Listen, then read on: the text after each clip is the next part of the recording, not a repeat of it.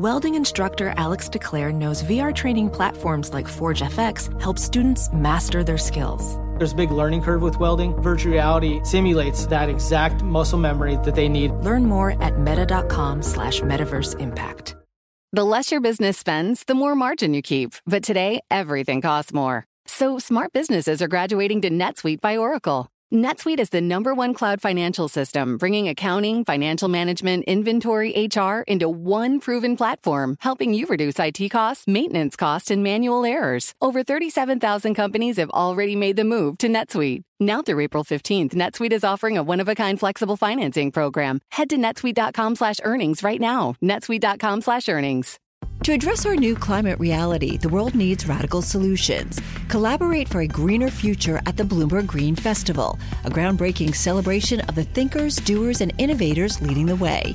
From design and culture to technology, science, and entertainment, hear from inspirational speakers and immerse yourself in climate solutions. July 10th through 13th in Seattle. Title sponsor Amazon. Get 20% off using promo code Radio20 at bloomberglive.com/green festival. Entregamos todo lo que necesita saber para comenzar el día. Esto es Bloomberg Daybreak para los que escuchan en América Latina y el resto del mundo.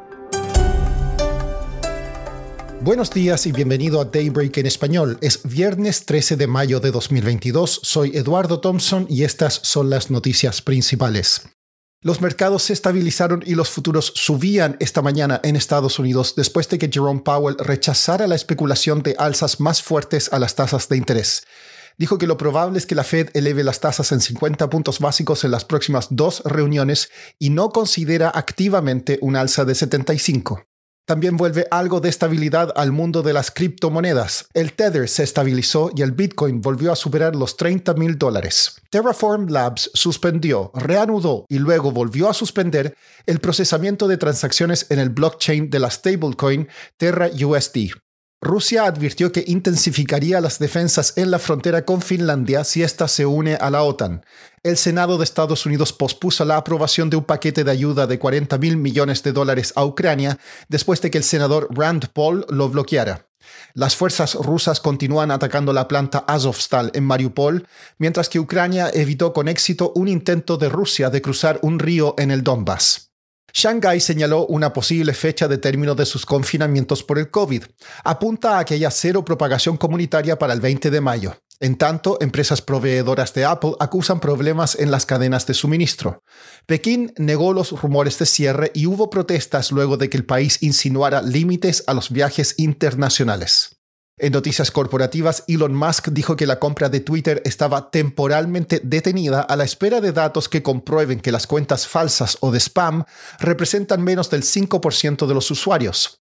Variety informó que Netflix pidió a sus empleados actuar con responsabilidad fiscal y eliminó de un documento interno una sección que decía que no habría recortes de salarios. Por su parte, Apple comenzó una campaña que destaca los beneficios a los empleados, todo para evitar la sindicalización. Pasando a América Latina, jueves fue un día de alza de tasas. Banjico y el Banco Central de Reserva del Perú elevaron la tasa en 50 puntos básicos al 7 y 5% respectivamente.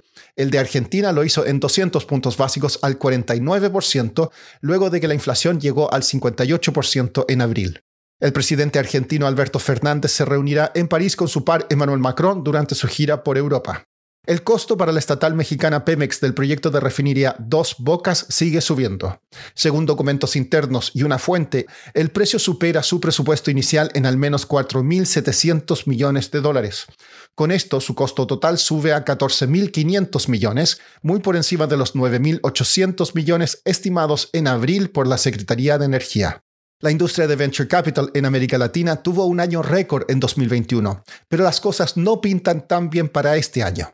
Carolina González, periodista de Bloomberg News en Nueva York, escribió un artículo sobre los desafíos de la industria para el 2022 y nos cuenta más. El mundo del venture capital en América Latina, en comparación al año pasado en términos de inversiones, va a bajar. No se va a ver el mismo boom que se vio el año pasado, ya que ese año fue un récord en términos de las inversiones en la región y esto ya sea por la inflación, por las tasas de interés de los bancos en los distintos países y toda la situación económica en la región. Carolina, ¿qué se espera que ocurra para el resto del año? Bueno, dentro de las startups se va a empezar a ver un poquito de fusiones dentro de las compañías más consolidadas con las que son más chiquititas y también pueden haber ya recortes dentro de los gastos de las compañías. Esto ya puede ser a través de disminuir su eh, capital humano o disminuir gastos que son fáciles. ¿Ya estamos viendo algunas startups con problemas? Sí, han habido algunas empresas dentro de Brasil que han empezado a recortar algunos gastos, esto ya sea eh, la compañía Quinto Andar y los Brasil, que cada uno dejaron ir a 150 personas en abril. ¿Y qué va a pasar con las valuaciones de estas empresas?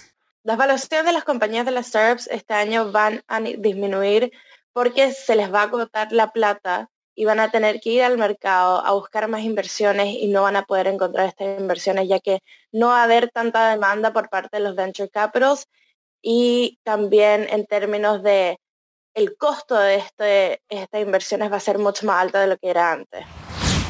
Por último, la BBC informó que España estudia dar licencias médicas a personas que sufran dolores menstruales severos.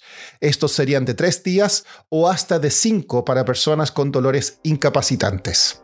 Eso es todo por hoy. Soy Eduardo Thompson. Que tengan un excelente fin de semana. Para conocer todas las noticias que necesita para comenzar el día, revise Daybreak en la app Bloomberg Professional, donde puede personalizar las noticias que desee recibir.